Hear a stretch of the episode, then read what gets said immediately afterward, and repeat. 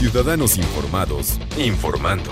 este es el podcast de Iñaki Manero, 88.9 Noticias. Información que sirve. Tráfico y clima cada 15 minutos. El otro día en eh, Panorama Informativo estábamos platicando una trivia sobre el asunto de, del ferrocarril a finales del siglo XIX, cuando aparece el ferrocarril como, como esta gran consecuencia de la revolución industrial. No dejaban subir a las mujeres, decían los médicos de esa época que la velocidad era tan vertiginosa, imagínense 80 kilómetros por hora, pues, la gran velocidad del ferrocarril. Decían que la constitución de la mujer no iba a poder soportar esa velocidad y se les iba a salir el útero. Bueno, esas eran las consecuencias que llegaban, ¿no? Según los médicos, según algunos especialistas, entre comillas, de esa época. Bueno, para ellos era muy serio el tema. Hasta que varias mujeres dijeron, ánima, y se subían, ¿no? Y lo comprobaban, pues no pasaba absolutamente nada, se convirtió en el gran medio de transporte del ferrocarril. Bueno, el tema es que de una cosa pasamos a la otra dentro de la plática que tenemos a, a la trivia en la mañana.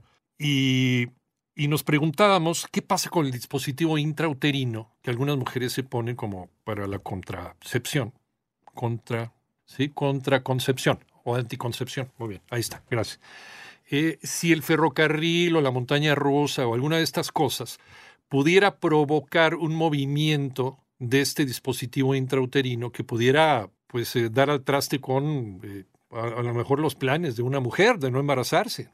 Y de repente, uy, ¿qué pasó? Pues es que quién sabe si tenía yo el dispositivo. A lo mejor te subiste a la montaña rusa, te subiste a un ferrocarril y pasó algo. ¿Se puede mover? ¿Qué tan seguro es este dispositivo intrauterino? Y rauda y veloz, como ella sabe, Moni Barrera hizo esta investigación. ¿Qué te dijeron, Moni? Buenas tardes. ¿Qué tal, Iñaki? Te saludo con mucho gusto y fíjate que para saber si está en la posición correcta una vez que se insertó el dispositivo intrauterino se debe realizar un ultrasonido o radiografía de abdomen y este método, Iñaki, de control natal alcanza 99% de efectividad y si solamente fue colocado correctamente. No se desplaza ante ninguna actividad de la mujer ni se corre el riesgo de embarazo, pero tiene una vida útil, eso sí, de tres a cinco años dependiendo del material que contenga. Vamos a escuchar. Hay un DIU que se llama té de cobre. Debemos o podemos usarlo hasta cinco años, independientemente si está bien colocado, si está limpio o no. El cobre tiene una efectividad. Yo lo puedo tener ahí 20 años, ya no va a tener cobre. Sigue teniendo la misma forma, pero ya sin cobre. Ese es el riesgo de que uno quede embarazado. Y bueno, escuchamos la voz de la doctora Edith Arroyo, ginecóloga y colposcopista responsable de la clínica de colposcopía del Centro de Salud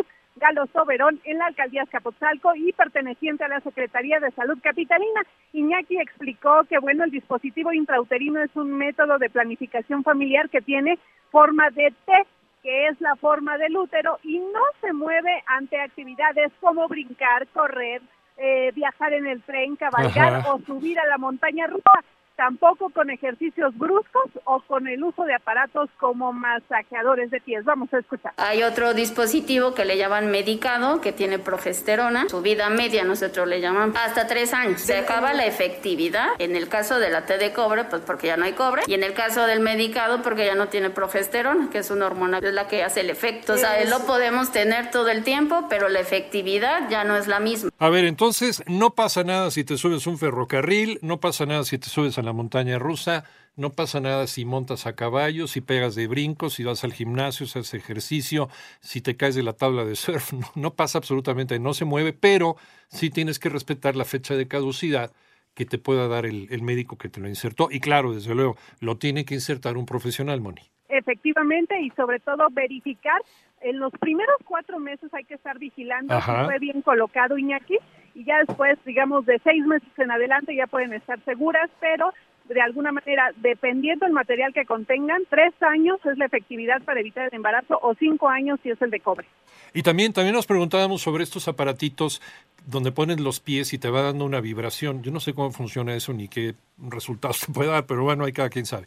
Con esa vibración también nos preguntábamos si era posible que se te pudiera mover, tampoco con ese, con ese tipo de dispositivos. Efectivamente, Iñaki, fíjate, hablamos con otros especialistas Sí. en ginecología y bueno, pues está muy de moda porque incluso algunos estudios internacionales acerca de los efectos y beneficios de la copa menstrual se estima que bueno, al hacer presión negativa a nivel uterino porque queda instalada Sí. precisamente en el cervix, Sí, sí. Se ha demostrado que pudiera mover o desplazar un poquito el dispositivo intrauterino y representa un riesgo para una falla anticonceptiva sobre todo en una de cada diez usuarias y en los primeros cuatro meses de colocado el DIU. Vamos a escuchar. Cuando se coloca el dispositivo intrauterino, al menos unos cuatro meses no usen copa menstrual. El riesgo de falla mayor de expulsión de un dispositivo intrauterino se encuentra en los primeros cuatro meses. A ese riesgo le pongo un extra de una copa menstrual que doblando el riesgo. Y bueno, finalmente escuchamos a Josefina Lira, expresidenta del Colegio Mexicano de Ginecología y Obstetricia. El panorama aquí. y, es precisamente de cobre porque el cobre tiene una función, eh, me parece que eh, en contra de las bacterias, de los virus, de las cosas que pudieran entrar al cuerpo de la mujer. Entonces es antiséptico, ¿no? Tiene esta, esta función el cobre. Y cuando se va perdiendo el cobre, va perdiendo también esta, esta función.